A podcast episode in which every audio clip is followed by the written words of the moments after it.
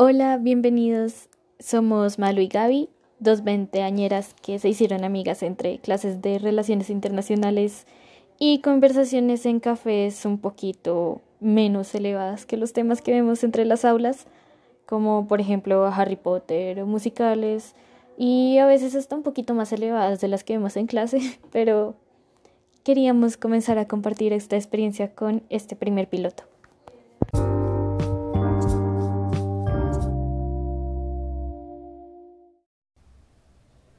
Hola, bueno, yo soy Malu.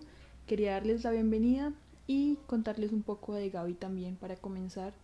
En este piloto eh, nos conocimos en clases, ambas estudiamos relaciones internacionales, ya vamos terminando. Em, nos gustan mucho los temas de teoría, de feminismo, pero también ambas fuimos como fans muy grandes de, de grupos en nuestra adolescencia, eso nos unió muchísimo. Y estamos aquí para compartirles em, temas de actualidad, pero también sencillamente conversaciones que nosotras eh, tenemos y que nos parecen em, no necesariamente la cosa más interesante, pero que los puede entretener un rato. Entonces nada, con esto les, les doy la bienvenida y gracias a Gaby por estar en esto conmigo. Es una persona que se van a dar cuenta es muy inteligente, muy dulce, muy noble. Siento que este va a ser como el primer episodio de muchos, así espero. Y por eso también quiero agradecer a Malu por lograr esta oportunidad de cumplir este sueño. Y por eso creo que también es mi turno de presentarles a Malu y continuar con ese espíritu de sororidad que siempre ha existido entre nosotras. Honestamente, no me acuerdo muy bien cómo conocí a Malu, Sé que fue en la U, en alguna clase, y que siempre la veía y decía como, wow, esta chica es demasiado inteligente. Y lo pude comprobar cuando empezamos a hablar más. Y además pude darme cuenta que Malu es una de las personas más alegres, carismáticas y amistosas que he conocido en la vida. Em, por esto mismo como que también logramos conectar también. Y siendo también muy fans de el café bueno, antes de seguir les quería pues dar como un, par de datos de Gaby eh, que me parecen muy chéveres. ella es Hufflepuff en, pues en las casas de Harry Potter. Eh, como les contaba, nos, nos encanta el café ambas. Em, es una abanderada de la causa palestina. Le encanta el rock. Eh, también la salsa, como que por el lado de la música nos hemos entendido súper bien. Y pues también como por los temas que manejamos. Em, temas como de eh, clases de terrorismo, de guerra y de todos estos temas de seguridad que nos parecen súper chéveres. Y también como para comenzar un poco la conversación, Gaby, quería que me contaras un poco de, de tu experiencia con el feminismo. Si te acuerdas cómo arrancaste, si fue algo como, no sé, que te diste cuenta después de un tiempo, o sí, como este, este espacio, cómo surgió en tu vida. Honestamente, no me acuerdo. No recuerdo cómo llegó el feminismo a mi vida, pero sé que a partir de un tiempo se volvió un pilar fundamental en casi todas las cosas que hacía, desde la academia hasta mucho del sentido de lo que buscaba aprender, no solo como en la universidad, sino también para mi vida cotidiana. Eh, sin embargo, como investigando y todas las cosas que uno hace para intentar comprender más sobre uno mismo, me comencé a dar cuenta que el feminismo para mí, si bien nunca fue algo que me enseñaran directamente, comencé a enseñármelo yo misma y a construir mis propios conceptos y mm, todo lo que se refiere a esto. Sin embargo, sí tengo como ciertos vagos recuerdos de en qué momento comenzó a llegar a mi vida el feminismo. Fue durante el colegio hacia los últimos años y tras diversas conversaciones con varias amigas. También cuando comencé a usar mucho más Twitter, tipo hacia el 2016, porque en Twitter hubo un tiempo en donde se generaban muchos debates respecto al feminismo y en mi querer entender comencé a investigar demasiado. Pero pues estas son historias que se complementan con el tiempo a pesar de que se olvide el inicio. Y por eso también quería preguntarte, Malu, a ti, ¿cómo llegó el feminismo a tu vida? ¿En qué momento? Eh, ¿Cómo lo comenzaste a sentir? Y pues a incorporar, porque pues son cosas diferentes. Bueno, me parece muy hermoso lo que dices de construir tus propios conceptos porque esa es la base del feminismo. El feminismo es incluyente, ¿sí? Entonces no, no es uno solo, es dinámico, es parte de su riqueza, es eso. Y me pasa algo similar a ti, es que para mí no tiene un día uno marcado. Para mí el feminismo fue algo que me encontré y que luego supe que tenía nombre. Em, y tal como tú lo dices, no es lo mismo conocerlo, sentirlo em, o tenerlo en la vida. Son cosas como muy, muy distintas. No es lo mismo tú leer un texto a decirlo en público, a emplearlo realmente en tu vida. Entonces, yo lo único que sí tengo muy claro, y es un referente del que creo que voy a hablar muchísimo acá, es la escritora cartagenera Vanessa Rosales. Ella para mí ha sido un norte en muchas cosas y pues ya voy a explicar un poco por qué. Bueno, el tema con Vanessa es que yo la encontré muy, muy a mis 11, 12 años, si no estoy mal, en el blog de NafNaf, porque em, yo toda la vida he sido como muy amante de la moda, pero también me di cuenta que, que era más un tema de la sociología, del periodismo, em, de la estética como tal, más que yo querer ser diseñadora, sino es disfrutármela, es que sea un tema político. Y arrancó mucho por ahí, por la construcción de una identidad eh, desde la estética y aquí como nota al pie, eh, creo que suena una moto, un proyecto que hicimos eh, en este semestre que acabó, que fue el séptimo con Gabriela, fue precisamente alrededor de moda y de música y pues bueno, mi, mi amor y mi conocimiento del feminismo se dio fue por, por este lado y ya luego lo fui nutriendo un poco más.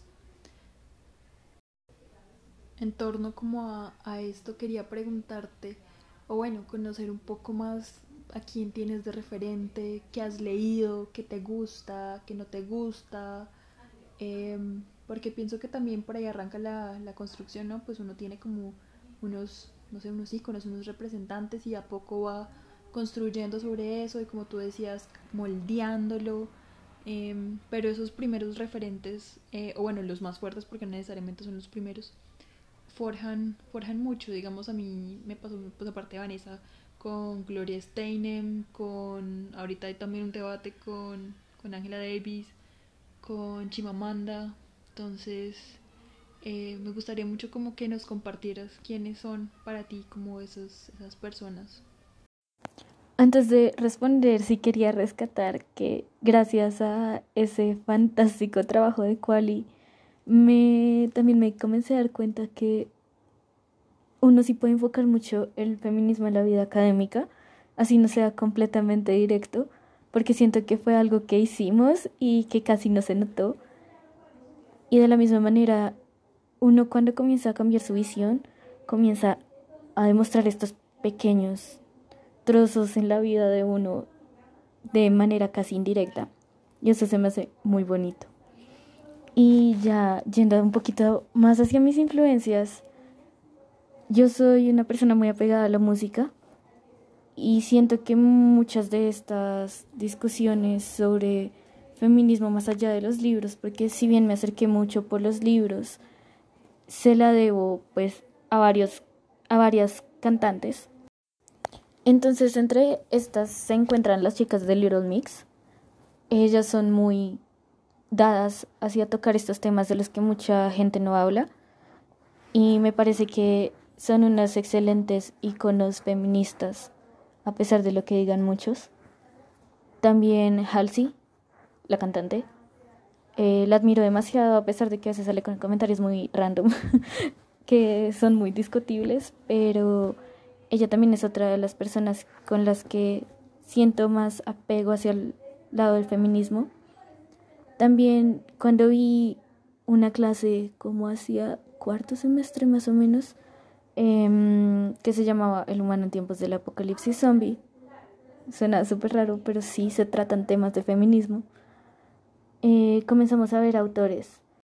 Entonces, muchos de los autores que vi en esa clase eh, cambiaron un poco también mis perspectivas, como por ejemplo Donna Haraway o Virgin Despentes o pues Paul Preciado, que son autores muy renombrados en el mundo actual para hablar de feminismo, pero siento que también otra de las autoras más importantes en los, con las que me he encontrado ha sido Kimberly Williams, que cuando estuve en mi intercambio tuve la oportunidad de ver una materia sobre sexo y género en la política internacional y al conocer el término que ella creó, el término de la interseccionalidad, muchas de las cosas respecto a cómo funciona el feminismo y cómo funcionaba mi feminismo comenzaron a tener mucho más sentido.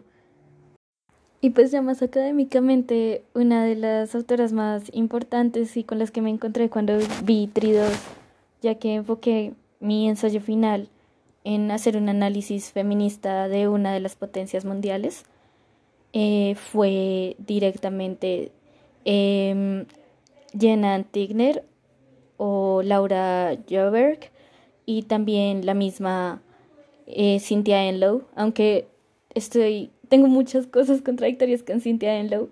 Es una de las personas que, si uno quiere hablar desde nuestros espacios y esferas de feminismo, siempre va a tener que referirse a ella. Y pues me gustaría también hacer la aclaración de que em, me gustaría también conocer un poco más de feministas del sur global. Y siento que la principal de ellas para mi vida eh, ha sido la profesora Silvia. Uy, bueno, hablaste de, de muchas cosas y todas son como muy importantes, pero em, tampoco quiero como extender este capítulo demasiado, que es el primero. El tema de la música es algo tan, tan básico y tan importante y yo sí estoy de acuerdo contigo con que Little Mix, al menos en mi caso, ha sido un referente muy, muy importante. Em, obviamente uno tiene sus críticas con ciertas canciones, pero supongamos, no sé, eh, Woman's World o Little Me, en mí han hecho como una eh, impresión bastante importante, para no decir em, otra cosa, porque en su momento me dieron como, como esa fuerza que necesitaba, ¿sabes? Y sí, lo que tú dices, Halsey tiene sus, sus temas, pero ella ha sido una voz muy importante en temas sobre todo de em, género y sexualidad, sobre todo en, en, en, lo referente a la bisexualidad. Ella desde su experiencia personal. Y ya que tomas, em, tocas el tema de, de la interseccionalidad, me parece importantísimo como mencionarlo, sobre todo pues por nuestro contexto porque somos colombianas, porque hablamos español, pero también porque somos mujeres eh, que son privilegiadas por recibir educación superior de calidad y tener la oportunidad de hacer estos, estos tipos de, de espacios, de encuentros feministas y académicos, ¿por qué no? Y bueno, ya finalmente te, para no extendernos demasiado, te quería hacer una última pues, pregunta que para mí también es un cuestionamiento personal. Y es, ¿cuál es tu opinión o qué, cómo te sientes frente a este tema del lenguaje inclusivo? Bueno, tal vez escuchen unos perros que están ladrando mientras grabo, pero siento que uh, había como un debate como amplio, grande, que incluye hasta como temas coloniales, pero eh, voy más como a tu experiencia personal. Por mi lado, siento que es una forma de, de expresarse que es válida, que es importante porque nos ha puesto a, a pensar, pero em, personalmente no la adopto, ¿sí? Siento que es, es una forma también de, de, lucha desde el lenguaje, pero no sé, no, hasta ahora no va conmigo, no, no soy capaz. Eh, también eso responde un poco como a, mi educación en temas de pues del idioma y el no sé porque es un tema que merece un como un episodio completo creo yo. Pero en lo personal no, no lo uso porque aunque entiendo su forma em, de lucha y entiendo dónde nace y la respeto muchísimo no me siento cómoda sí y yo también siento que el, el feminismo va más allá de ciertas formas de no solo el lenguaje, sino de, de tú cómo configuras eh, tu accionar, tu discurso, pero también eh, la reflexión que se hace. Y para mí, María Lucía, tiene más peso el que yo conozca y entienda em, que ese fondo existe y que yo lo puedo resignificar a obligarme a emplear algo con lo que no me siento cómoda, puede ser por crianza, puede ser porque no me gusta, como eh, usarlo yo. Ahora que lo mencionas, creo que podríamos hacer casi que un capítulo entero sobre Little Mix o Halsey o la influencia de la música en el feminismo y quedaría muy genial porque pues claro, obviamente no son ellas, pero pues para mí ellas han sido mis mayores influencias. Es tanto así que siento que su música genera un cambio. Hace unos años también escribí, hace unos años, ¿no? Como suena como si fuera hace mil años.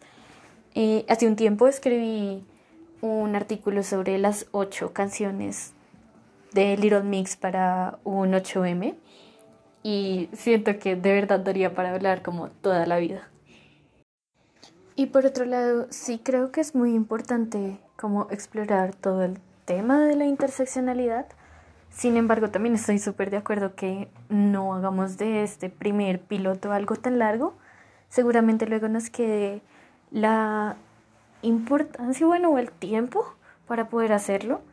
Y de hecho, sí, estoy súper enterada que te has puesto a investigar mucho más sobre el feminismo afro, ya más a nivel latino, a nivel Colombia.